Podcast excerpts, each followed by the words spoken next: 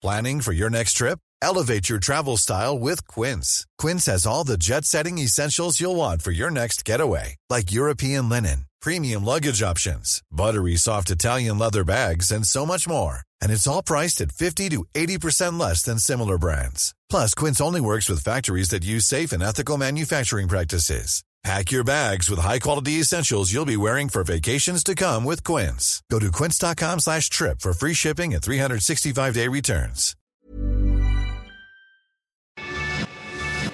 Te lo cuento.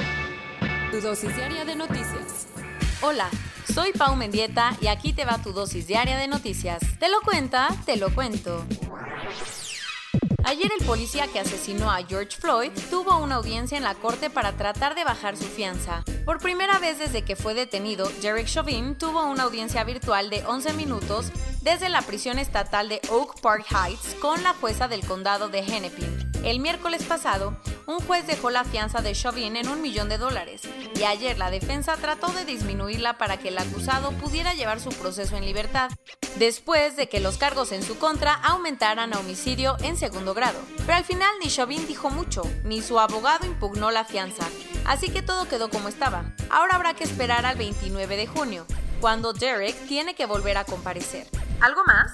Las cosas en Washington estuvieron bastante movidas porque los demócratas del Congreso presentaron un proyecto de ley para terminar con el exceso de fuerza con el que actúan los policías en todo el país. Además, quieren hacer más fácil la identificación y rastreo de policías que actúen con brutalidad una colaboración un poco rara. El Instituto de Salud para el Bienestar ha pagado 6.2 millones de dólares para que médicos cubanos lleguen a México a ayudar en la pandemia. Desde finales de abril, 585 médicos y enfermeros cubanos han llegado a la Ciudad de México para ayudar al personal de salud a combatir la crisis que ha generado el COVID-19.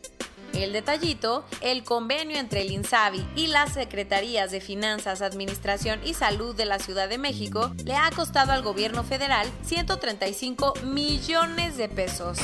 La Secretaría de Salud de la capital aclaró que este dinero no se usa solo para pagar los sueldos, sino que también se va para capacitaciones, asesoría, investigación conjunta y especialización, mientras que el hospedaje de los profesionistas cubanos corre a cargo de los propios hoteleros. Pero esa no es la única polémica que ha generado la Brigada Cubana, porque al parecer a la ONU le preocupan varias cuestiones laborales con los voluntarios cubanos. ¿Qué dijo Naciones Unidas? Desde noviembre, los relatores especiales le pidieron cuentas a Cuba porque consideran que las brigadas de médicos cubanos en el exterior podrían estar bajo condiciones de esclavitud moderna. Ayer, el gobernador de Zacatecas confirmó que el artista plástico mexicano Manuel Felgueres murió a los 91 años en su casa de Ciudad de México. ¿No lo ubicas? El pintor zacatecano es considerado como uno de los grandes representantes del arte abstracto, siendo pionero de este movimiento en nuestro país. Fue tan importante que hace unos años se integró al Consejo de Diplomacia Cultural para promocionar la imagen de México en el mundo. Felgueres dio positivo a COVID-19 hace una semana, pero se negó a recibir atención hospitalaria. Su exposición Trayectorias estará en el MOAC de la UNAM hasta octubre. El presidente anunció que de regalo por la ratificación del TEMEC, el gobierno de México impulsó la candidatura de Jesús Seade para que sea director general de la Organización Mundial del Comercio.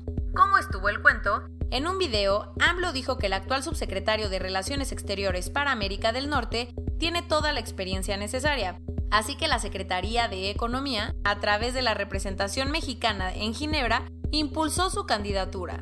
Acuérdate que Jesús Seade fue fundamental en la negociación del tratado comercial con Estados Unidos y Canadá. Los mercados en Estados Unidos se recuperaron como voltereta en el último minuto.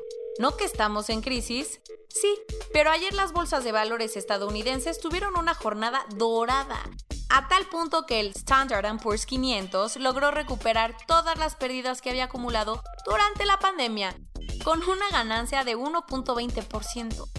Pero no fue el único que festejó, porque el Dow Jones subió 1.7%, mientras que el índice Nasdaq terminó el día con un crecimiento de 1.13%, cerrando la cotización con 9.925 puntos, su récord histórico. ¿Todo queda entre reyes?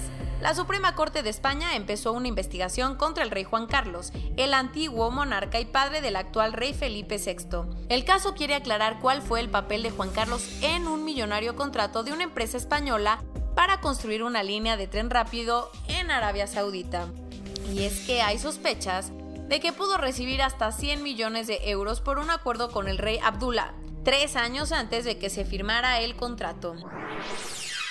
Corea del Norte está enojadísima con su vecino, al punto que le aplicará la ley del hielo a Seúl. ¿Cómo estuvo todo? Ayer la agencia de noticias norcoreana confirmó que el gobierno de Pyongyang va a cortar la línea roja con Corea del Sur, el canal de comunicación que ambos países mantienen para resolver las crisis. Supuestamente el enojo de Kim Jong-un es porque los del sur llevan un buen rato mandando folletos y propaganda a Corea del Norte para hablar mal de su gobierno. Y ahora parece que sí van en serio porque ya dijeron que harán sufrir a los surcoreanos. Corona News Global en el mundo. Ya hay más de 7.085.000 casos.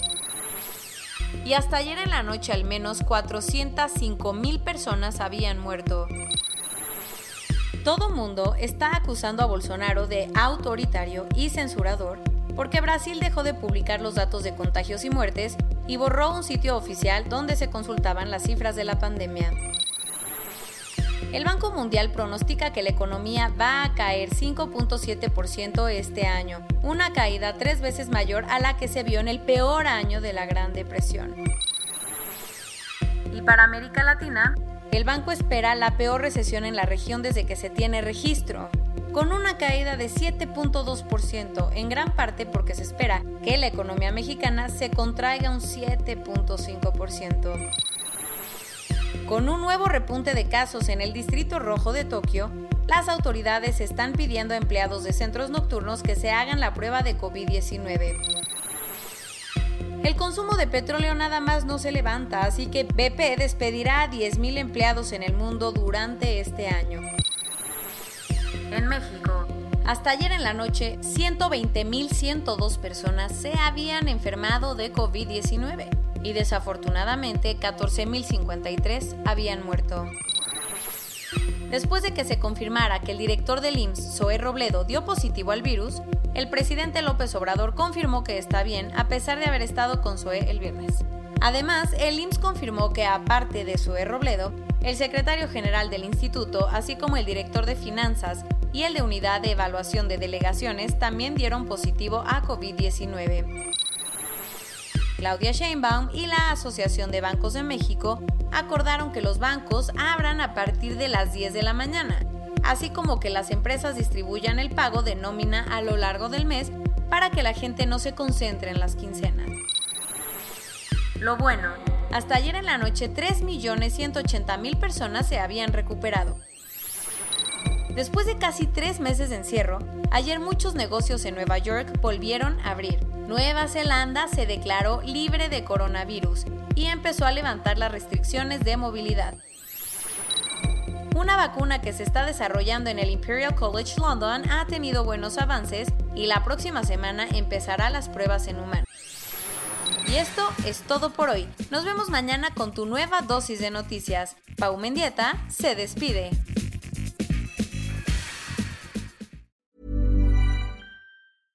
Hey, it's Paige DeSorbo from Giggly Squad. High quality fashion without the price tag. Say hello to Quince. I'm snagging high-end essentials like cozy cashmere sweaters, sleek leather jackets, fine jewelry, and so much more. With Quince being 50 to 80% less than similar brands. And they partner with factories that prioritize safe, ethical, and responsible manufacturing. I love that. Luxury quality within reach. Go to quince.com slash style to get free shipping and 365 day returns on your next order. Quince.com slash style.